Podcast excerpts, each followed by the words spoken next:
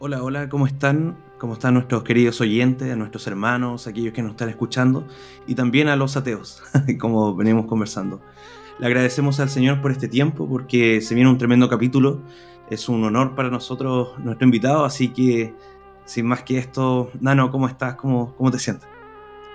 Estoy muy bien, estoy muy entusiasmado por eh, conversar con el pastor Will y también de saber acerca de la posición reformada o también a mi lineal acerca del conflicto Israel-Palestina. Bueno, sabemos que el sábado 7 de octubre de este año eh, Hamas lanza un ataque contra Israel en el Shabbat, en el día de reposo, un ataque sorpresa. Y dice la noticia del país, por ejemplo, de España, dice, sin precedentes desde Gaza. Las milicias palestinas matan al menos 250 personas al infiltrar decenas de milicianos, secuestrar civiles y soldados y disparar miles de cohetes. En el mayor ataque contra el territorio israelí en décadas jamás justifica la estudiada operación sorpresa en los crímenes de la ocupación. Estamos en guerra, declara Netanyahu, antes de que el ejército matara a 232 palestinos, palestinos en bombardeos. Entonces queremos entender, pastor, cuál es la visión y cuál es el papel que va a tener la, la iglesia reformada o la visión reformada de la teología acerca de este tema. Sabemos que yo personalmente lo he escuchado de nuestros amigos, familiares que están angustiados por esto. Eh, piensan que ya es el tiempo del fin, que ya es una señal de, los últimos tiempos. Entonces, vamos a responder preguntas, pastor. ¿Es Israel hoy el pueblo de Dios? ¿Es Israel el reloj profético de Dios? ¿Y cuál es la postura de la iglesia reformada? Así que, bienvenido, pastor. ¿Cómo está? Sí, muy bien, gracias. Aquí estamos en España, disfrutando todavía del sol. Es, ahora fechas, bueno, de invierno, pero aquí con calor y estamos muy bien. Así que acabo de estar en el parque con los niños y así que estoy aquí todavía sudando, pero estamos bien. Feliz de estar también hoy con ustedes y espero que eh, la grabación sea de agrado para ustedes, para toda la audiencia y nada, un abrazo bien fuerte en el amor de Cristo desde Almería, España. Qué bueno, pastor. Muchas gracias. Sabemos que está hoy día en su día sábado, así que le damos la gracia igual por, este tiempo. Pastor, como decía Nano, necesitamos saber esto porque hay muchas eh, preguntas eh, en el mundo evangélico. Me gustaría comenzar preguntándole, ¿es el Estado de Israel la nación de Dios? ¿O es el reloj profético de Dios como en muchas iglesias se dice? Vale, pues Israel eh, sí es el pueblo de Dios en un sentido. Eh, cuando estamos hablando de Israel espiritual, sí. Israel espiritual es la nación, el pueblo de Dios, pero Israel sociopolítico, Israel como cuerpo legislativo, eh, no es. No es el pueblo de Dios. Eh, en realidad, el Israel espiritual, según el Nuevo Testamento, es el pueblo de Cristo. Por ejemplo, 1 de Pedro 2.9, un texto que todos conocemos, el apóstol Pedro, dirigiéndose a cinco iglesias gentiles en Asia Menor, una zona que nosotros conocemos hoy día como Turquía, Pedro les llama, entre otras cosas, Nación Santa. Nación Santa. Pedro está diciendo que los hermanos gentiles, con fe en Jesucristo, ellos son la verdadera Nación Santa. Ellos son el Israel espiritual. Entonces, el Israel espiritual sí es la nación de Dios, no la nación sociopolítica. Ahora, ¿por qué? Porque para ser un verdadero israelita, según las escrituras, uno tiene que tener fe en el Señor Jesucristo. Por tanto, los gentiles que creen en Jesucristo tienen el corazón fecundado y son constituidos pues verdaderos israelitas.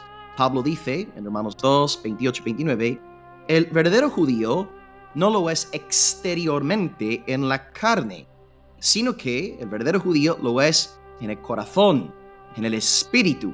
Entonces el verdadero judío, el verdadero israelita, es aquel que tiene fe en el Israel de Dios, Jesucristo. Él es el Israel. Él es el cumplimiento de todas las profecías eh, tocantes a Israel en el Antiguo Testamento. En él todas las promesas de Dios son sí, son amén. 2 Corintios 1.20. También Colosenses 2, 16, 17 nos recuerda que las sombras del Antiguo Testamento eh, estaban apuntando hacia una sustancia. Porque aquí en España todavía hace sol, estamos en pleno noviembre cuando tiende a hacer frío, pero aquí en el sur hace sol. Y cuando yo veo una sombra eh, en la calle, sé que hay un objeto que está proyectando esa sombra. Y en el Antiguo Testamento tenemos un libro repleto de sombras. y la sombra de la nación de Israel estaba apuntando hacia la sustancia, la cual es Jesucristo. Él es el verdadero Israel. Eh, por tanto, aquellos que son de la fe en Cristo son constituidos israelitas espirituales, que tienen el corazón circuncidado, que son nacidos de nuevo por el poder de Dios. Entonces, nosotros confiamos que Jesús es el verdadero Israel y las escrituras revelan que Él es el cumplimiento de Israel en numerosos lugares. Un lugar muy evidente es el evangelio más judío de todos, el evangelio de Mateo, donde Él arranca enseñándonos cómo nuestro Señor Jesús salió de Egipto y toma la profecía Satán eh, bonita de Oseas 11.1, ¿no? De Egipto llamé a mi hijo. Y luego Mateo, sus palabras, siendo inspiradas por el Espíritu Santo, esa profecía, explica el Espíritu Santo, tenía que ver con Cristo. Entonces Cristo fue llamado fuera de Egipto. Y esto está en Mateo 2, del 13 al 14, cuando la Sagrada Familia tiene que pues, eh, salir para volver a, bueno, Tierra Santa en aquel entonces. Y después, ¿qué pasa con Jesús? Pasa por las aguas, ¿eh? al igual que Israel en el Antiguo Testamento, luego está en el desierto de la tentación. Y nos hacemos la pregunta, ¿cuántos días estuvo Jesucristo en el desierto de la tentación? Pues 40 días. No es por casualidad que estuviera ahí 40 días. Mateo nos está enseñando, y los lectores judíos del Evangelio de Mateo entienden, Jesús ahora es el nuevo Israel, es el verdadero Israel. Por tanto, ¿quién es la nación de Dios? La nación de Dios es el Israel espiritual y los israelitas son aquellos que están unidos a Jesucristo mediante la fe, porque Él es el verdadero Israel. Él es la simiente de Abraham, como Pablo nos dice ¿no? en Gálatas 3:16, cuando Dios le dijo a Abraham, en tu simiente serán benditas todas las naciones. Pablo nos dice en términos muy claros, y aquella simiente era Cristo. Así que Israel es hijo de Abraham y así vemos que nuestro Señor Jesucristo es el verdadero Israel. Así que en respuesta a la pregunta, eh, ¿quién es el Israel de Dios? ¿Es Israel nacional el pueblo de Dios? No, Israel nacional no, pero es verdad que entre los israelitas eh, étnicos, sí que es verdad que entre ellos hay verdaderos hijos de Abraham. Hay verdaderos israelitas entre ellos, pero solamente aquellos que tienen fe en el Señor Jesús. Y según las, eh, bueno, las estimaciones, los cálculos más recientes, hay como unos 180 mil judíos mesiánicos, es decir, em, israelitas eh, biológicos que creen en el mesiazgo de Jesús de Nazaret. Ellos sí serían verdaderos israelitas, pero ¿por qué? Porque son de la fe en Cristo, no por cuestiones eh, étnicas. Así que no, Israel nacional no es ni el reloj profético de Dios, Israel nacional no es um, la nación santa, la nación santa es la iglesia, el Israel espiritual, aquellos que están unidos al verdadero Israel, el Señor Jesucristo. Entendemos, pastor. Eh, bueno, el tema también surge, pastor, porque hay un sector del cristianismo, de la iglesia protestante, que ha abrazado el sionismo cristiano. O sea, ven en Israel eh, el cumplimiento de estas profecías que se, potenciaron mucho más cuando, por ejemplo, en el año 67, eh, perdón, en, el año 48 se estableció y se creó el Estado de Israel nuevamente. Y en el, año 67 se tomó con la guerra de seis días parte de Jerusalén. Entonces mi pregunta es, pastor, cuando eh, Pablo habla de que eh, en Romanos de la salvación de Israel, él está incluyendo, él se incluye, él se incluye en la salvación de, de los judíos cuando dice todo Israel será salvo. ¿Cómo lo podemos entender así? Porque eh, está bien lo que usted nos comenta y también así lo entendemos, pero hay hermanos que quizás no lo ven así y ven literalmente que Israel hoy día es el pueblo de, es el pueblo de Dios o, o en paralelo la iglesia y el pueblo de Israel van en caminos eh, separados. ¿Cómo lo podemos entender, pastor? Porque, como decía, se potenció con este nuevo Estado de Israel. Ya, sí. Sí, Pablo, su argumento ahí en Romanos 9 al 11 es contundente y es muy sencillo de seguir. Él dice que Dios siempre ha guardado un verdadero Israel dentro del pueblo étnico de Israel. Y encima él dice, él se pone a sí mismo como ejemplo, como bien has dicho, a nivel autobiográfico, él dice, yo mismo soy la prueba de que Dios sigue obrando entre los judíos étnicos. bueno, obra entre los gentiles, porque aquí estamos, tres gentiles, dos chilenos, un británico, ¿no? Tenemos la fe en Cristo, Dios está obrando entre los gentiles y sigue obrando entre los judíos étnicos. Ahora, esto no quiere decir que todos los judíos étnicos sean pueblo de Dios, pero Pablo está diciendo, yo soy la prueba viva de que Dios sigue obrando entre los judíos étnicos, porque yo también soy de la tribu de Benjamín. Yo soy hebreo de hebreos. Y Pablo dice, en este tiempo presente Dios ha guardado un remanente entre el pueblo étnico de Israel para su alabanza. Y luego nos coloca un ejemplo muy conocido, eh, un pasaje del Antiguo Testamento, cuando el profeta Elías estaba muy desanimado y ve que el pueblo se ha rebelado contra los profetas, dan muerte a los siervos del Señor. Y Elías como que ora al Señor diciéndole, Padre, ¿qué pasa? Em, está matando a tus profetas, em, están levantando altares a dioses paganos, a Baal.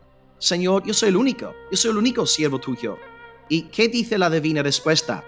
Elías, me he reservado siete mil que no se han arrodillado delante de Baal.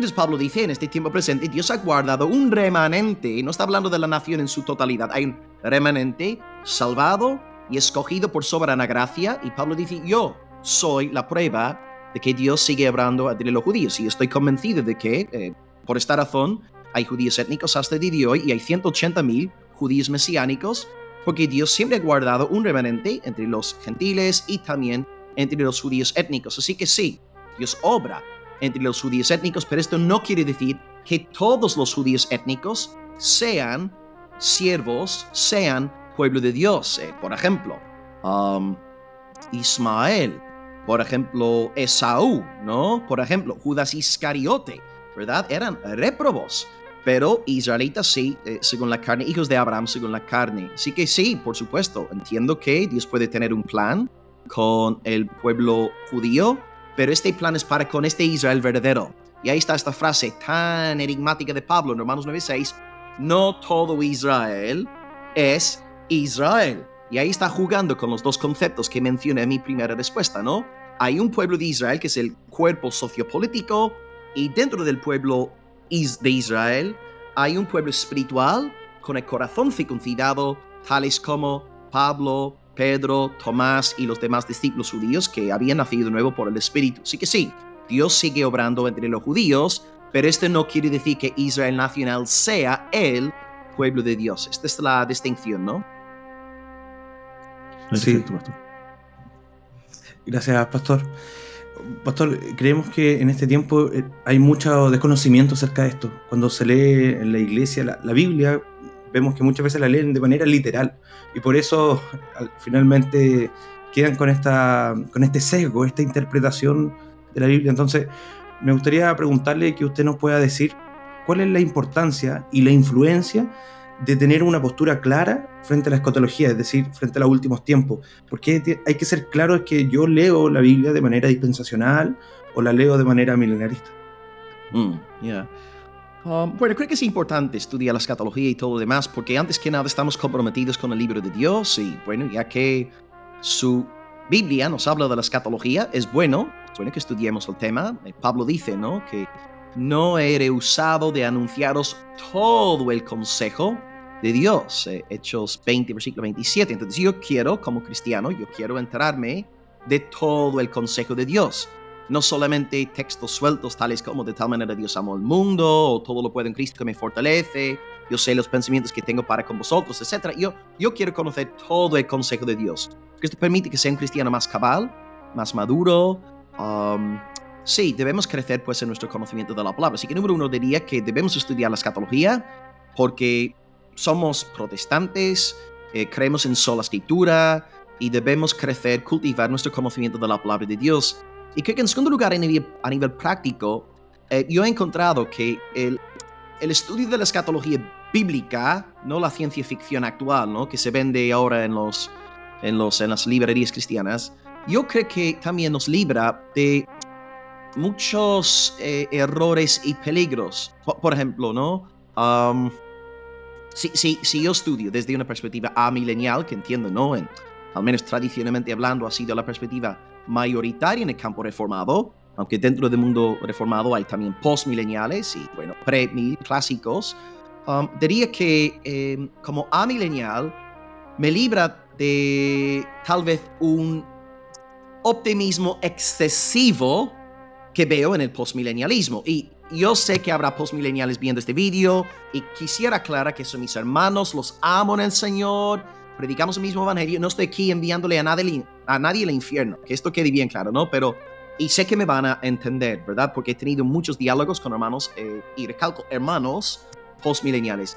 Yo creo que mi lectura de la escatología eh, me libra de su, para mí, habla Will Graham, para, es, me libra de ese optimismo excesivo, porque ellos están básicamente esperando que todo el mundo se cristianice, que casi todas las naciones sean cristianizadas y ellos esperan que Cristo, eh, bueno, cuando regrese, volverá a una tierra ya prácticamente evangélica, cristiana. Y, hermanos, yo no veo eso en las escrituras.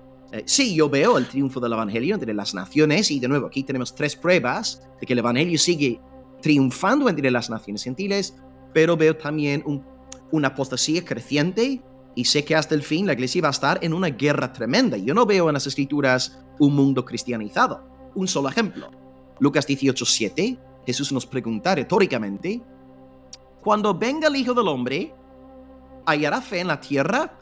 Y pido disculpas, pero para mí ahí Jesús no está hablando como un postmilenial.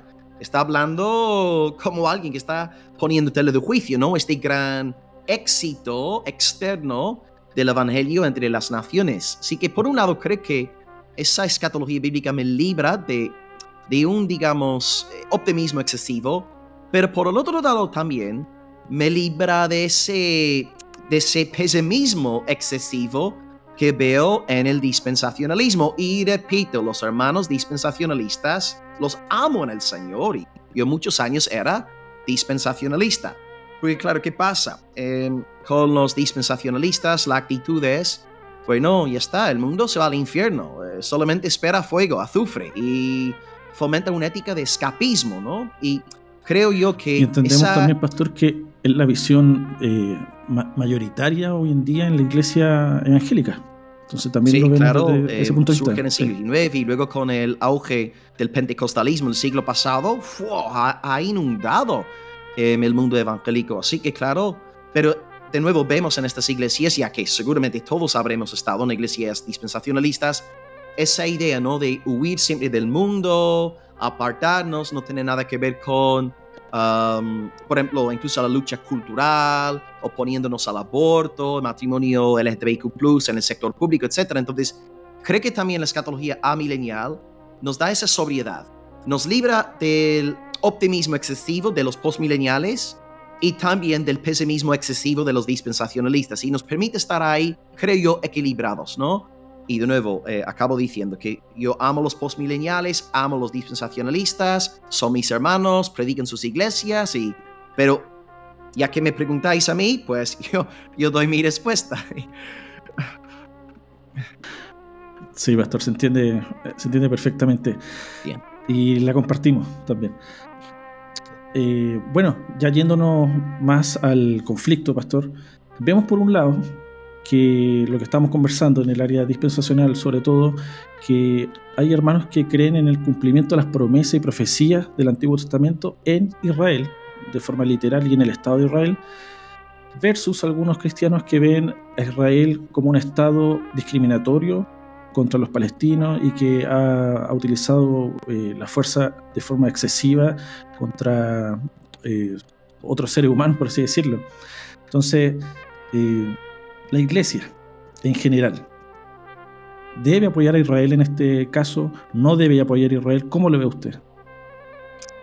Ya, claro, espiritualmente hablando, nosotros como pueblo de Dios estamos comprometidos con la justicia de Dios la luz de Dios, la verdad de Dios. Por tanto, nosotros entendemos ¿no? que lo que pasó el 17 de octubre fue algo, eh, vamos, horripilante, ¿no? que, que, es injustificable.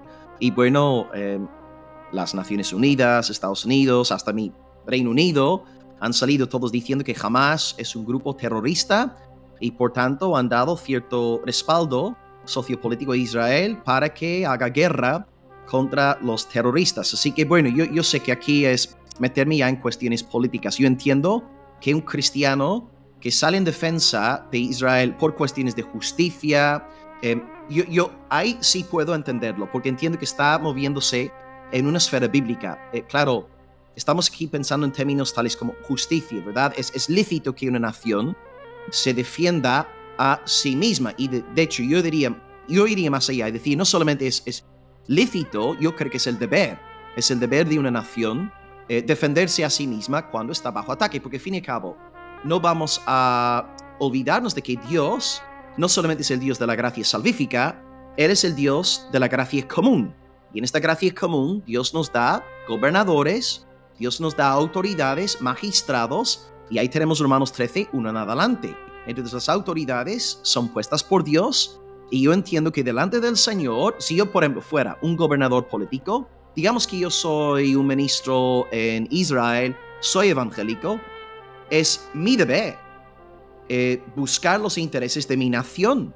Y al actuar así, yo estoy glorificando al Señor. A veces pensamos, no, no, un cristiano no podría ser político, pero vamos a ver, el hermano Daniel en Babilonia era político, José en Egipto era político. El, el problema no está en ser político, ¿no? El problema es a veces la corrupción que hay, pero yo entiendo que un magistrado evangélico si hace bien en buscar defender los intereses de sus ciudadanos, porque él a través de juramento, juramento público, ha dicho que él entregará su vida para la defensa de su nación. Entonces yo entiendo perfectamente que haya eh, evangélicos defendiendo a Israel, porque entiendo que lo de Hamas fue completamente... Em, no, se puede eh, defender de ninguna forma, ¿no? Ahora, luego hay otros cristianos que dicen que Israel lleva décadas eh, ocupando el Medio Oriente de forma ilegal, injusta, pero también han habido muchos diálogos con diferentes entidades políticas, tales como las Naciones Unidas en su día, ¿no? Y entiendo que ahora de repente eh, toman esta decisión para lanzar un ataque sorpresa contra Israel, que tampoco son las formas, ¿no? Entiendo que las formas son a través del diálogo, hablando las autoridades con, bueno, otros, bueno, Naciones Unidas, Estados Unidos, las otras fuerzas que hay gubernamentales a nivel global. Eh, así que entiendo, ¿no? Que haya algunos también evangélicos eh, oponiéndose a Israel, pero yo creo que mi, mi postura personal es que Israel hizo lo correcto, porque Israel está defendiéndose a sí misma, pero mi, la, la lógica no es, ya que Israel es el pueblo escogido de Dios, estoy con Israel. No, no, esta no es mi lógica. Mi lógica es, ya que Israel fue atacada injustamente, entiendo que es el deber de Israel defenderse a sí misma y entiendo a los políticos, los magistrados que hayan tomado, pues, han tomado esta decisión. ¿no? Veis que llego a la misma conclusión que los dispensacionalistas. O sea, en este caso concreto, creo que Israel está haciendo lo correcto, pero mi, mi método o el proceso a través del cual llego a esta conclusión no es el camino dispensacionalista. Porque el camino dispensacionalista es, haga lo que haga Israel, estamos con Israel. No, no, no, no, no. Porque cuando Israel haga en el día de mañana algo injusto, algo antibíblico, pues ahí tenemos que levantarnos y llevarle la contraria a la nación de Israel, ¿cierto? Pero la lógica dispensacionalista para mí a veces nos deja ciegos diciendo que decida lo que decide Israel, está bien, porque al fin y al cabo son el pueblo escogido. Y no, no esta no, es la lógica de un cristiano. La lógica de un cristiano es defendamos la justicia, ¿eh? Defendamos la vida, eh, defendamos la verdad, defendamos la luz. Y por tanto, ya que en esta situación concreta entiendo que Israel sufrió una injusticia tremenda, entiendo que según la gracia común es lógica y es correcto que una nación salga a la defensa de sí misma. Así que yo sé que aquí la audiencia estará dividida, seguramente mejor entre vosotros dos también hay discrepancias, pero así leo yo uh, esta situación hasta, hasta el momento. Perfecto, pastor. Yo tengo otra consulta y también me gustaría darle un, contexto eh, histórico al, conflicto eh, brevemente, como para las personas que, no, no, entiendan muy bien, pero si nos vamos ya al génesis, al inicio de todo, eh, entendemos que hay una lucha no solo política, sino que también religiosa, con, contra, porque jamás hay un movimiento político, pero musulmán, radical. Entonces, no es que esté Israel eh, luchando contra el pueblo palestino en sí, sino que está luchando contra, eh, como usted decía, terroristas islámicos. Entonces, eh, acerca de la tierra prometida, yo leí un, libro que se llama Dispensacionalismo hoy, ayer y mañana. No sé si lo conoce de, de Gunn Gruber. Lo recomendó el pastor Sugel Michelén. Y habla ahí del sionismo cristiano, de cómo nació. Y toca el tema de la tierra prometida. Para los dispensacionalistas, la tierra prometida que fue Abraham fue para siempre. O sea, hay una tierra que les pertenece como eh, de forma teológica para siempre y política para siempre. Pero en la escritura vemos que esa tierra prometida eh, fue saqueada, ellos fueron eh, deportados o fueron, mejor dicho, exiliados y volvieron también. Por ejemplo, quiero mencionar algunos, dice Josué, de esta manera Dios Jehová Israel toda la tierra que había jurado a dar a sus padres y la poseyeron y habitaron en ella, no faltó palabra de todas las buenas promesas que Jehová había hecho a la casa de Israel. También en Primera Reyes, bendito sea Jehová que ha dado paz a su pueblo Israel, conforme a todo lo que él había dicho, ninguna palabra de todas sus promesas que expresó por Moisés su siervo ha faltado. O sea, entendemos que ya fue entregada la tierra prometida al pueblo Israel, pero hoy la tierra prometida, como usted bien decía, ya es un tema espiritual. En hebreo se entiende que la, tierra, la tierra prometida ya no es para los étnicos, sino que es para la iglesia y para el pueblo de Dios, que es la iglesia más los judíos eh, mesiánicos. Entonces, eh, ¿usted lo entiende así también, pastor? De que, por ejemplo, los musulmanes, y también Roberto, los musulmanes, estaba buscando la otra vez información, y ellos toman Ismael como el cumplimiento de la promesa de, Palestina. Y, vi también que ellos hacen una comparación en el Corán, una comparación con, eh, con Isaac, como que Abraham también pasó pruebas, pero con Ismael. Y reemplazan como esta figura de, Isaac. Entonces ellos también se sienten parte de esta tierra prometida, desde el Corán. ¿Cómo lo entiende usted, pastor? Sí, yo, yo entendería la profecía, por ejemplo, el, tema de la tierra fue prometida a Abraham para siempre. Pues claro, eh, yo entiendo que sí, pero de nuevo, como, no, no sé, alguien dijo aquí a principios del programa, ¿no? Que, que esto se está cumpliendo en Cristo y por tanto yo entiendo que Cristo es la tierra que fluye leche y miel. Cristo es la tierra prometida, Cristo es el Israel de Dios. Entonces sí, por supuesto, la, es, es, como el tema del reinado de Israel también, ¿no? Eh, Dios prometió un trono eterno a David. Es trono eterno, eh, Dios, Dios mintió. Porque claro, está David 40 años, luego Salomón 40 años y luego menudo desastre después de la muerte de Salomón. Tenemos el reino dividido, pero vamos a ver, Dios prometió un reinado eterno. ¿Cómo lo explicamos? Claro, porque se cumple en Jesucristo. Y ya que Cristo sigue reinando ahora, dos mil años más tarde, Dios ha cumplido con su promesa. Y el tema de la promesa hecha a Abraham. El Hijo es Cristo, la tierra es Cristo, Cristo es la tierra bendita. Cristo es el Israel de Dios. Entonces, cuando Dios hace la promesa de que para siempre, para siempre, pues se cumple en Cristo, como el Shabbat, ¿no? El Shabbat se celebrará para siempre. Claro, Cristo es nuestro Shabbat. Cristo es nuestro lugar de reposo. Así que cuando empezamos a leer el Antiguo Testamento como un libro de sombras, pues todas estas eh, dudas se, eh, se, resuelven, se dice, ¿no? Eh, el Antiguo Testamento es como una especie de, de, foto, ¿no? En, blanco y negro. Y luego llega Cristo, Él es la sustancia, ¿no? Por, os pongo un ejemplo. yo pensando ahora en estos judaizantes que siempre están con el tema de Israel, Israel, el Shabbat, vamos a dejar que la barra crezca, vamos a abstenernos de marisco, etc. Vamos a pensar eh, eh, en un momento. Digamos que ustedes están casados.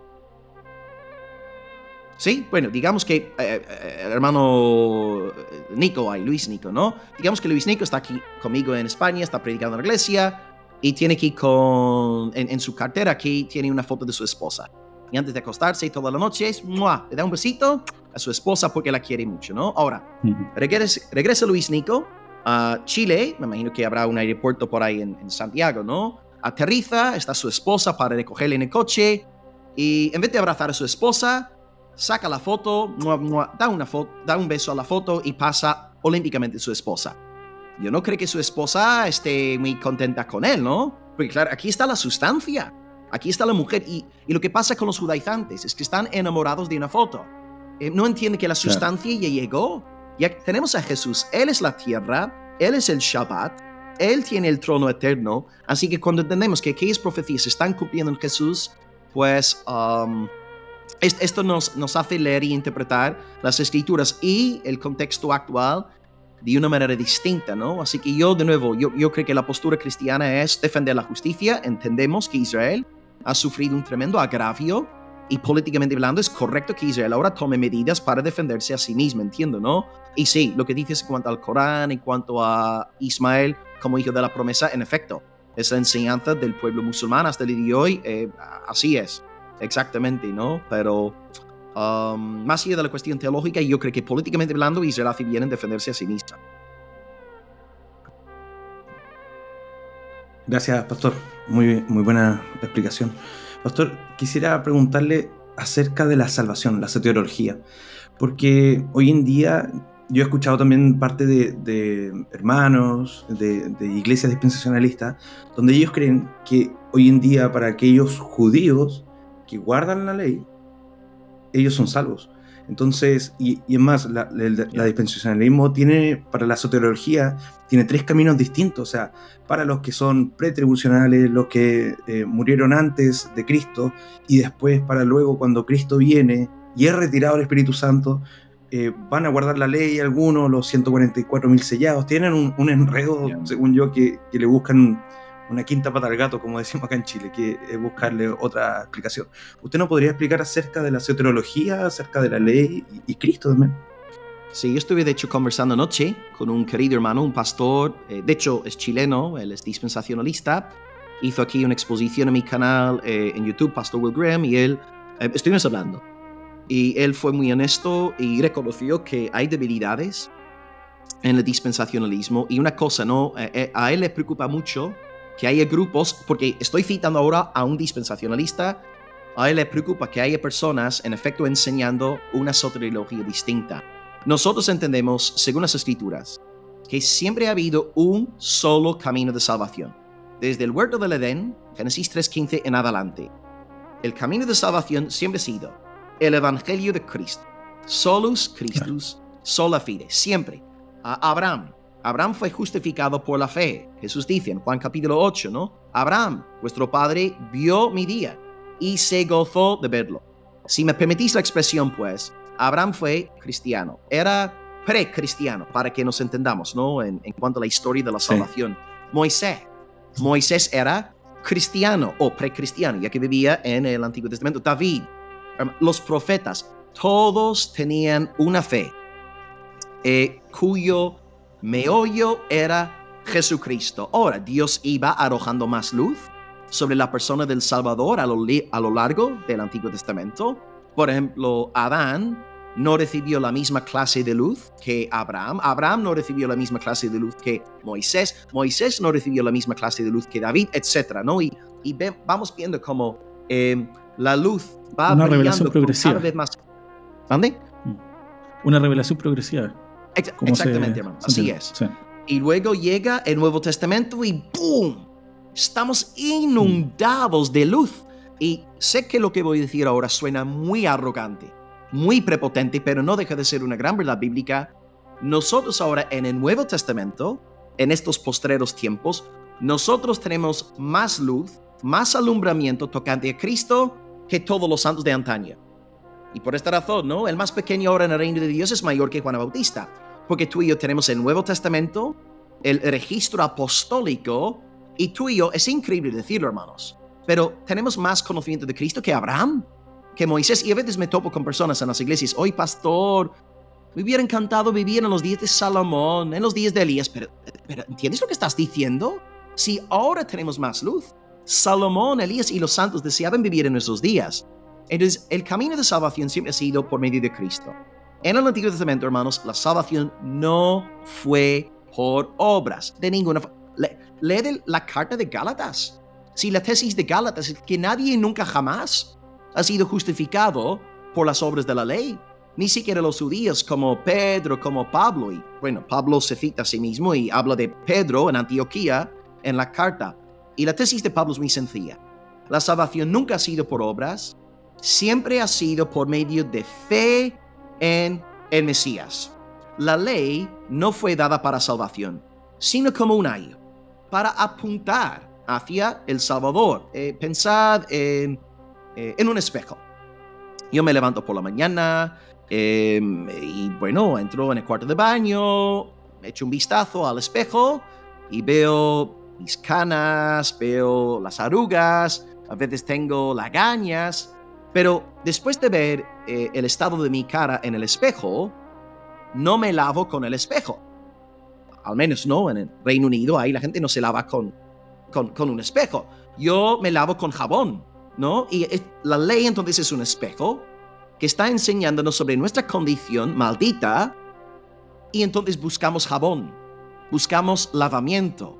Y en ese sentido la ley nos señala, nos apunta, nos lleva hacia Jesucristo. La ley nunca fue dada para salvar a la gente. La ley fue dada para que la gente se diera cuenta de que solamente en Jesucristo, solamente en la justicia de un varón perfecto, solamente en Él podía haber salvación. Así que Abraham ahora está en el cielo gracias a la fe en Cristo.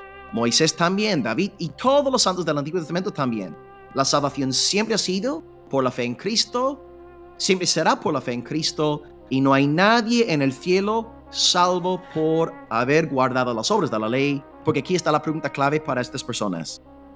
Que me nombren un solo ser humano, allá de Jesucristo, que me nombren un solo ser humano que haya guardado la ley de Dios a la perfección. Y no hay. No, no, hay tal persona. Claro. Sabemos que la profecía de Cristo ya desde Génesis se venía anunciando, por, así decirlo. En el libro que le mencionaba, Pastor, eh, hace un rato, eh, hablaba algo, un texto muy bonito, no recuerdo eh, como decía textual, pero decía que en el Antiguo Testamento el pueblo de Israel luchaba de forma física, se lavaba de forma física, tenía que hacer eh, rituales, pero ahora el cristiano lo hace de forma interna, mediante el Espíritu Santo. Entonces vemos como lo, lo, físico en ese minuto hoy se volvió interno y Dios actúa ahora en su pueblo mediante Cristo. Así que hace todo el sentido, pastor. Le quería preguntar acerca ya del, del, reloj o, el, cronograma del dispensacionalismo más el amilenialismo y cómo lo podemos entender. Eh, ¿Cómo podemos entender el fin del mundo acerca de estas dos posturas? ¿Vale? el, el, dispensacionalismo es un poco más complejo que el amilenialismo. El amilenialismo es marcadamente sencillo y es para mí la más, la más sencilla que hay. En cuanto al dispensacionalismo, ellos creen que estamos aquí en la tierra hasta el arrebatamiento, el rapto secreto de la iglesia. En aquel momento, todos los creyentes eh, seremos arrebatados. Estaremos con el Señor en el cielo y luego se desencadenará siete años de gran tribulación. Y en aquellos años Dios volverá a trabajar con la nación étnica de Israel. Y hay los últimos tres años y medio serán un tiempo de gran, gran tribulación. Son siete años de tribulación, pero los últimos tres años y medio son de gran tribulación.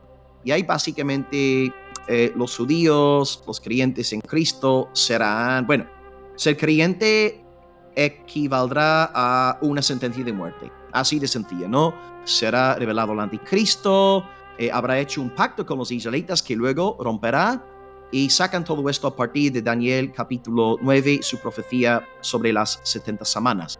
Eh, después de estos siete años de gran tribulación, se inaugura el llamado reino milenial. Aquí en la tierra, Cristo reinará físicamente desde su trono en Jerusalén. Y curiosamente, eh, es algo que enseñan tanto los pre-mil clásicos como los pre-mil dispensacionalistas, simultáneamente en el reino milenial habrá entonces creyentes glorificados, nosotros con nuestros cuerpos glorificados, cohabitando, viviendo en la misma tierra que seres humanos mortales, no regenerados, pecadores que van a seguir reproduciendo ¿eh? en, el, en el milenio y luego a finales de milenio esos rebeldes se levantarán contra Cristo y Cristo los ¡fum! destruirá con la espada que sale de su boca y así pues comienza la edad eterna. Así que este es el dispensacionalismo complicado.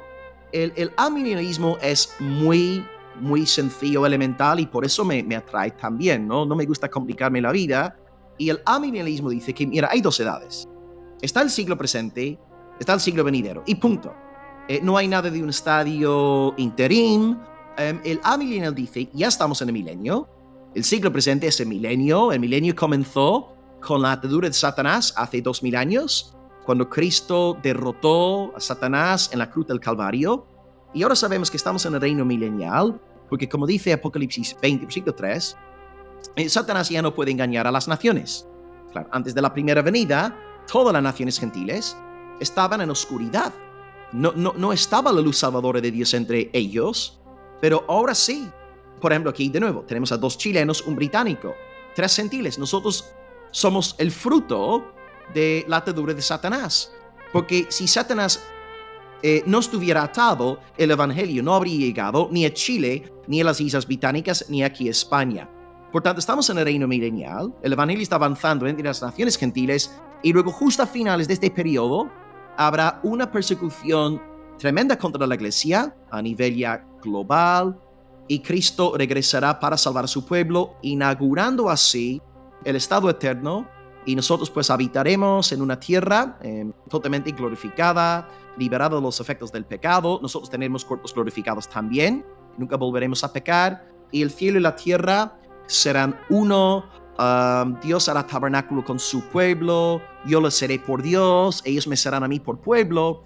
Y así entendemos el esquema amilenial. Por tanto, el amilenial no anda buscando un rapto secreto, el amilenial simplemente entiende que Cristo regresará por segunda vez y hasta acto seguido entramos en la edad ya venidera. Así que eh, eh, para mí el amilenialismo es más sencillo, edad presente, edad venidera, y el único evento que esperamos pues realmente es la, es la segunda venida de nuestro Señor y, poco más. Sí, pastor. Le quería preguntar también acerca de, de los personajes que aparecen en la escatología de la iglesia en general, por ejemplo, el anticristo, los dos testigos. Lo podemos entender de forma simbólica, de forma literal, van a haber eh, personas eh, realmente que van a hacer todas esas cosas que, que dice. Eh, eso, bueno, eh, bueno, para hacer una pregunta así, yo, quiero una ofrenda de 50 mil euros, ¿vale, hermano? Así que yo, yo, me voy, yo me voy a meter aquí en problemas. Bueno, yo contesto, yo recalco, yo contesto personalmente y voy a responder eh, según la línea principal del amilenialismo, porque hay hermanos amileniales que dicen que el anticristo es simplemente algo es algo simbólico, es un principio de maldad. Ahora, la mayoría de los amileniales, la mayoría, no es la única perspectiva amilenial, pero sí que es la principal. La escuela principal dice que el anticristo sí em, se manifestará antes de la segunda venida de Cristo. Seguramente será algún tipo de gobernador con tendencias eh, políticas y religiosas. ¿Ok? Entonces, sí, yo, yo, yo personalmente sí creo que habrá un anticristo final, porque primero de Juan 2 habla de que muchos anticristos ya se han levantado y sabemos que viene el anticristo, ya que Juan está diciendo que los anticristos que ya han llegado son personas, yo entiendo que el anticristo final sí será una persona, no creo que sea un principio simbólico.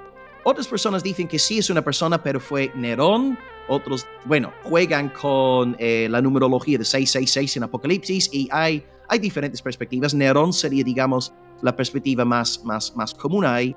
Yo sí creo que habrá dos grandes eventos que tienen que darse justo antes de la segunda venida, y aquí me fundamento exegéticamente en 2 Tesalonicenses capítulo 2, y ahí podemos leer que Pablo profetiza de que no vendrá Cristo hasta que eh, no venga la gran apostasía y no se revele el anticristo. Y esto, entiendo, esto sucede simultáneamente. Ahora, en cuanto a la apostasía, yo creo que lo que estamos viendo en nuestros días es, algo sin precedentes, en la iglesia evangélica al menos, ¿no? Porque nunca jamás en la historia de la iglesia evangélica hemos visto a personas LGTBQ siendo ordenadas al ministerio público. Nunca hemos visto la celebración de matrimonios entre semejantes personas dentro de la iglesia visible. Eh, la, la, apostasía, el rumbo que ha tomado la iglesia contemporánea es espantoso. Eh, eh, de verdad, lo que estamos viendo ahora, yo no sé mm hasta qué punto las cosas van a pervertirse más antes de que regrese a Cristo, porque no sé si vamos a saber exactamente si estamos en esa gran apostasía o no, pero ciertamente lo que veo es que estamos viendo, casi viviendo el presagio de una tremenda apostasía como nunca antes, porque lo que estamos viendo en esos días era impensable en el primer siglo. Eh, un cristiano del primer siglo, si se enterase de lo que estamos viendo hoy en el siglo XXI, yo creo que si contáramos eso a Tomás, a, Mateo, no nos habría creído. Pero la iglesia visible se está apostando de una forma tremenda. Y también entiendo eh, otro evento. Así que tenemos la, eh, la, gran apostasía y la revelación del anticristo. Eh, un, entiendo, al mismo tiempo. Y luego en Apocalipsis 20 también una última persecución brutal contra la iglesia. Gog, Magog, las naciones levantándose contra el campamento de Dios. Pero de nuevo yo creo que ahora en nuestros días hay más de 360 millones de cristianos que están sufriendo altos niveles de discriminación y persecución por su fe, ¿no? Los últimos mm. cálculos de puertas abiertas, y uno puede entrar en su eh, página web www.puertasabiertas.org, 360 millones de cristianos perseguidos ahora a nivel internacional. Entonces yo veo, hermanos, que estamos viendo una tremenda apostasía, una gran persecución, y bueno, de nuevo, yo no sé hasta qué punto las cosas se van a, se van a poner peores, pero lo que estamos viendo ahora mismo podría ser un presagio para luego lo que sería la venida de Cristo. Pero yo no sé, el Señor podría tomar la decisión de avivar su obra y luego regresar en 5.000 años. Pero ahí yo no hablo con... Aquí está la diferencia. Porque el dispensacionalista, bueno, no todos, ¿no? Pero muchos dicen, ¿ves? El Vaticano está bendiciendo el bautismo de los trans y que pueden ser padrinos, madrinas. Em, estamos viendo una tremenda persecución. Ya está. Cristo va a volver en septiembre en la fiesta de trompetas. Em, preparaos, nos vamos de aquí. El amilenial no razona así, no. El amilenial, ¿vale? Cree que habrá una gran persecución, una gran apostasía, posiblemente una manifestación de lo hijo de iniquidad del anticristo, pero el, el, el amilenial nunca te va a decir mire, ya va a ser el próximo año, los próximos años, porque Dios puede tomar la decisión de avivar su obra como hizo en el primer siglo y, ahí nunca sabremos, ¿no? Pero esta es un poco la diferencia entre el, campo amilenial y dispensacionalista. Sí, y también cómo, cómo, eh, ¿cómo decirlo? ¿Cómo entendemos eh, la liberación de Satanás al final del milenio, en Apocalipsis 20? Se puede entender que la gran tribulación, me imagino, ¿cierto? Ya, claro. Este, de hecho, como hablo de estos, estas dos cosas, ¿no? La segunda Tesalonicenses 2, la gran apostasía y la manifestación del Hijo de Pecado, y luego Apocalipsis 20, esta gran persecución, esta gran persecución cuando se da, pues justo lo que has dicho, con la soltura, la, no sé si está bien dicho, la desatadura, ¿se dice así? Sí, o liberación. Sí, la, liberación de Satanás. Entonces, claro, yo entiendo que lo que Satanás va a hacer justo antes de regresar Jesucristo es que va a levantar una tremenda persecución entre los gentiles contra la iglesia cristiana. Y de nuevo, podríamos estar viendo un presagio de eso con ciertas decisiones que han sido tomadas en Bruselas por las Naciones Unidas, también la administración Biden-Harris imponiendo la ideología ya a nivel, bueno, internacional, tomando medidas contra aquellas empresas, aquellas naciones que no están permitiendo ¿no? la expresión de estas desviaciones. Por tanto, yo entiendo que sí, en mm. el marco de la liberación de Satanás, que luego se desencadenará esta tremenda persecución. O sea, yo entiendo que esta persecución en efecto es instigada por el mismísimo Satanás. Y en aquellos días ser creyente será, bueno, como muchas partes del mundo ahora mismo, ¿no? Corea del Norte, Afganistán, Somalia, mm. Sudán, Eritrea, Irak, Irán, Nigeria, Pakistán, ¿no? O sea, eh, aquí, al menos en el occidente, y Chile, ¿no? Que tiene mucha influencia todavía occidental, pues hermanos, estamos viviendo bastante bien. Pero, quién sabe, a lo mejor en el día de mañana nos tocará vivir lo que los hermanos están experimentando en Afganistán, ¿verdad? Pero ahí será eh, soldado Satanás y será a nivel global una persecución como nunca antes. E, entiendo yo, ¿no? Sí, yo también vi ese informe, pastor, y me preocupa que se está acercando la persecución a Chile, porque México, Colombia y Cuba ya están subiendo en, los lugares de la persecución a los cristianos. Sobre todo, bueno, Cuba por el comunismo y México y Colombia por, eh, por el narcotráfico. Están persiguiendo iglesias, pastores, están encerrando. Y bueno, en algún momento vamos a ser perseguidos. Así que yo creo que esa es la postura al final de la, del milenialismo de que no podemos esperar en, Israel, sino que tenemos que ya prepararnos nosotros mismos para eh, soportar esta persecución. Le quería preguntar acerca de la escatología, ya para ir terminando, por ejemplo, de Jesús, la escatología de Pablo y de Pedro, que ellos no hablan bueno, quizá un dispensacionalista me podría decir que sí, pero según entiendo no hablan derechamente de un milenio o de un reino literal aquí en la tierra. En la escatología de Jesús, si lo estudiamos, él habla de que su reino no es de este mundo, o lo que usted bien decía, este siglo y el siglo venidero. Siempre hay, hace una diferencia, pero no un siglo intermedio. Él habla de Ayón, y Ayón es era, o este siglo, y la era venidera. Sí, sí, estoy de acuerdo. Yo no creo que... Em, bueno, milenio al fin y al cabo, eh, eh, al menos a nivel semántico, solamente sale en, Apocalipsis, en, Juan, y entiendo que Juan está aludiendo a la, a la edad presente, ¿no? Que, está hablando de milenio. Satanás ahora mismo está atado en el sentido de que no puede engañar más a las naciones. Eh, las naciones, gloria a Dios, a iglesias evangélicas en Sudamérica, en Europa. Gloria a Dios, es la señal de que Satanás está atado, porque si no, Um, si, si, estuviera ahora libre, no habría iglesias en los países, en las naciones, perdón, gentiles. Así que sí, yo, yo entiendo que no, um, el milenio simplemente eh, un concepto para hablar de la edad presente. No encontramos, como bien has dicho, ningún tipo de época interim. No hay tal cosa, es o presente o futuro. Así de sencillo. Mm. Y bueno, um, eh, no sé, no, no sé si esto, no, no sé si estoy realmente respondiendo a la pregunta. ¿Cuál, ¿Cuál fue la pregunta, hermano, ahí? No, era más, más el comentario de, cómo la escatología de Jesús, de Pedro y de Pablo no hablan derechamente de un estado intermedio. Incluso Pablo, en, me parece que en Tesalonicense, habla del rapto y habla, o arrebatamiento, y habla también del día final. O sea, no separa estos dos eventos en tres años y medio, siete años, sino que habla de un solo hecho. ¿Cierto? Ya.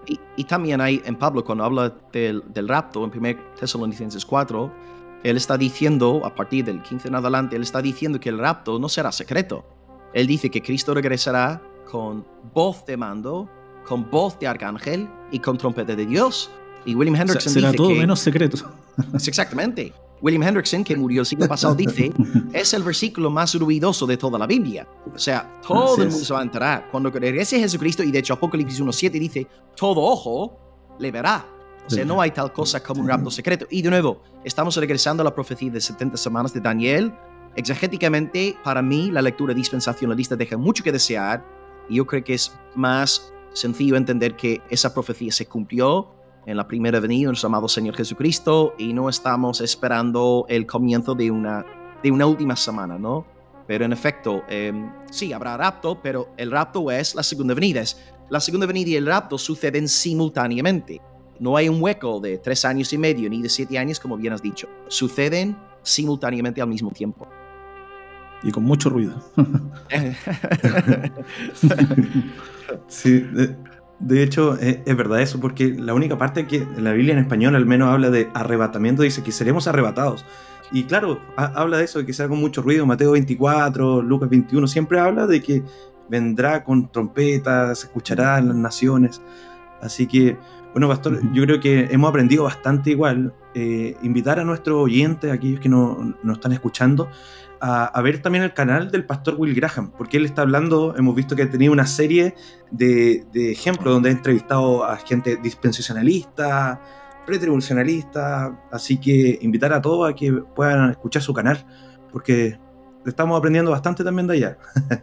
Mm. Eh, pastor, preguntarle también, ¿hay algunos libros que usted pueda Em, pueda recomendar para aprender acerca de este tema, porque hay mucho desconocimiento. Acá en Chile y en Latinoamérica en general hay una teología pentecostal bien fuerte, donde mm, no siempre eh, se busca este tema.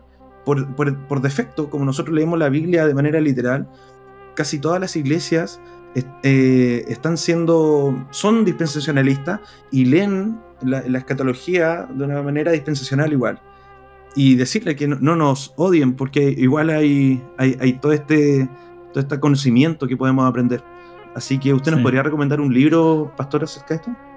Sí, eh, a ver, eh, seguramente habrá más, pero cojo aquí algunos que tengo en la biblioteca a mano. Eh, la perspectiva amilenial, este libro está en español. Creo que el título es Venga, Venga tu reino. Um, Lo tengo. Sam Storms, que está ahí trabajando en Desiring God, que brazo derecho de John Piper Kingdom Come, una buena exposición. A lo mejor no, no, hay que estar de acuerdo con toda la exégesis, pero sí, una magnífica, magnífica exposición del, eh, de la postura amilenial. Él era Sam, era originalmente dispensacionalista, luego se hizo premil clásico y acabó abrazando el amilenialismo. Así que bueno, Doug Wilson, postmilenial, bromea con él diciéndole, bueno, si has sido dispensacionalista, premil clásico, amilenial, solamente te hace falta ser postmil, ¿no? Así que venga, únete al equipo. Pero bueno, Sam Storms, excelente, buenísimo. Está en español, creo que se llama Venga tu reino. Eh, ¿Vosotros Venga tu sabéis si reino. se llama Venga tu reino? Sí, pastor, lo voy a buscar. Espera. Sí, sí, sí, yo, yo, yo sé que está en español, estoy 100% seguro. Hace un par de años lo tradujeron. Um, excelente. Bueno, enseño otro mientras tanto. Nano se ha ido ahí en el rapto. Fue arrebatado. Ah, Me gusta más esta portada, pastor. Sam Storms, Venga tu reino. Llama más la atención. Wow. sí. Bueno, aquí se ve como el apocalipsis, no sé. Gog y Magog. Qué bien. Sí. Uno sí clásico. Está acá. Uno clásico sobre el amilenialismo es Anthony Hueckma. Anthony Hueckma, H-O-E-K-M-A, Anthony Hueckma. La Biblia y el futuro. Em, hace ya bastantes años, cuando yo estaba empezando a investigar esta cuestión, José de Segovia, le escribí, le pedí un consejo. Oye, eh, pastor, ¿qué libro me recomendarías para estudiar bien la- escatología? Eh, me recomendó este. Este también tiene una crítica eh, tremenda, ¿no? Al dispensacionalismo. Um, vamos, eh, buen libro. A veces en algunas secciones difícil de seguir, pero bueno, vale la pena el esfuerzo. Así que muy bueno. Un libro más sencillo a nivel popular. Un hombre que vais a conocer por sus estudios de la Confesión de Londres, seguramente. eh, Sam Waldron. Él es bautista reformado. El fin de los tiempos. Una explicación para todos. Eh, una escatología sencilla basada en el Evangelio. Eh, Sam Waldron. Y bueno, tiene capítulos sobre eh, si la iglesia es el verdadero Israel, la fecha del rapto de la iglesia, argumentos a favor del pretribulacionismo contestados, etc. Entonces tiene muchos detalles. Es un libro muy básico, mucho más fácil que los primeros dos, ¿ok? Hoekma y Sam Storms requieren de bastante esfuerzo intelectual, pero este libro de Sam Waldron es más bien popular. Y si queréis un libro ya muy, muy, muy sencillo eh, para, mm, digamos, neófitos, William Hendrickson, La Biblia, El Más Allá y El Fin del Mundo. Aquí es extremadamente sencillo, los capítulos son muy breves, muy cortos, van al grano. Y es un libro, digamos, para nuevos creyentes que no están, digamos, tan... Personas no tan versadas en el tema, ¿ok? Pero si queréis carne, queréis realmente masticar y luchar con eh, el texto, Sam Storms, Huekma serían las dos opciones. Y si queréis algo más sencillo para ahora regalar a Navidad, pues Sam Waldron o William Hendrickson. Y, y habrá más libros por ahí también, pero ahí tengo, tengo estos cuatro ahí en, en ah, estantería ahora. Bien, pastor, perfecto. Gracias. Pero tengo la última pregunta, si la concede. En resumen, después de todo lo que hablamos, entendiendo el contexto histórico, político, religioso, teológico, le quería preguntar qué papel jugará la posición de los creyentes no dispensacionalistas en la visión evangélica acerca del Estado de, Israel como país. Yo, yo creo que volvería a decir algo que antes comenté, ¿no? Nosotros como cristianos estamos comprometidos siempre con la justicia, con la verdad y, y por tanto, eh, en este sentido, siempre vamos a defender a los países que están siendo injustamente, ¿no? Eh, discriminados, atacados, etc. Pero básicamente, como creyentes neotestamentarios, no debemos dar un lugar privilegiado a ninguna nación sobre otra, ¿no? Um, es- ese es el peligro del sionismo, ¿no? Em, el cristianismo no es una religión nacionalista, va derribando estas barreras nacionales. Así que sí, nosotros como cristianos estamos comprometidos con la justicia, por tanto, repito que yo personalmente creo que Israel ahora mismo está haciendo lo correcto, eh, no por sionismo, sino por justicia, justicia, ¿no? Que es una virtud también de la gracia común. Um, y más allá de esto, bueno, nosotros no, no damos un lugar privilegiado a ninguna nación. Yo ni siquiera como británico veo a los británicos como una raza élite y entiendo que ustedes como chilenos eh, no deben ver Chile como, vamos, la, la joya de Dios en la tierra. No, no, somos, reconocemos que nuestras naciones también son naciones pecadoras, necesitan ser llamadas al arrepentimiento y que Cristo salva a judío, a gentil, eh, ¿verdad? Y, y no debemos hacer distinciones por cuestiones nacionales. Es, en cuanto a nuestra perspectiva, sí, estamos comprometidos con la justicia, pero no estamos comprometidos con una nación específica. Eh, nuestra unión es siempre espiritual, nuestra unión es evangélica, y como decía Charles Spurgeon, cualquier otra unidad que no sea evangélica no es digna del nombre de Cristo, ¿no? Así que yo creo que esta sería la conclusión. Estamos con la justicia, estamos con la verdad, estamos comprometidos con estos principios, pero no somos nacionalistas, ¿no? Defendemos los principios de la palabra de Dios y entendemos, ¿no? En este caso concreto, de nuevo, que Israel tiene el derecho de defenderse a sí misma, ya que lo de Hamas es fruto de terrorismo islámico y no se puede justificar de ninguna manera. Mm. Gracias, Pastor. Bueno, han circulado videos por internet donde vemos que hay misioneras predicando de Cristo y son escupidas por niños y por adultos. Vemos también que grupos eh, de judío ortodoxo han entrado a iglesias católicas que pueden ser católicas, pero eh, machacando la figura de, Cristo que sabemos que eh, representan a nuestro Señor. Entonces a mí me genera también mucho problema de que podamos ver en, los judíos hoy en día algo del pueblo de Dios cuando están rechazando a nuestro, a nuestro Señor. Así que Gracias, pastor, por su tiempo. Gracias porque hoy día estamos de sábado, así que que Dios le bendiga. Espero que sigamos también en contacto. Y bueno, ahí vamos a estar, eh, vamos a estar conversando y vamos a estar subiendo este video a, las redes sociales. Sí. ¿Hay algo que le gustaría agregar, pastor? ¿Algo que le gustaría decir al pueblo evangélico? No, que, que siempre eh, nos mantengamos bien enfocados en el Evangelio, porque yo sé que es bueno tener estos debates y somos hermanos y y desde luego hay un espíritu aquí fraternal y, yo entiendo que es muy bueno tener estas conversaciones, pero no perder nunca el enfoque. ¿no? nuestro enfoque es Cristo crucificado, este resucitado, ese mensaje del Evangelio que es poder de Dios para salvación. Y sí, yo creo que es muy bueno que la audiencia esté aquí hoy y todos queremos perfeccionar nuestra teología y aprender desde luego, pero siempre debemos recordar ¿no? que eh, seamos dispensacionalistas, amileniales, postmileniales, clásicos, estamos unidos en el Evangelio apostólico. Este Evangelio es nuestra gloria. Este Evangelio es la esperanza de Israel, de los gentiles. Este Evangelio es el único mensaje que puede salvar. Así que diría a los hermanos aquí hoy presentes que desde luego está muy bien ¿eh? trabajar la cuestión de escatología, estudiar al respecto y todo lo demás, pero siempre mantener en primer lugar el Evangelio de Jesucristo. Ahí está nuestra unidad, ahí está eh, nuestra corona de gloria, Cristo, este crucificado, ahí está el poder de Dios. Así que gracias hermanos por el tiempo juntos. Eh, les mando un abrazo bien fuerte en el Señor. Feliz Navidad, próspero año nuevo. Y si no nos vemos antes, pues ya nos veremos en el milenio. Gracias, pastor. Que el Señor lo bendiga. Al final se convirtió, se convirtió en premilenio.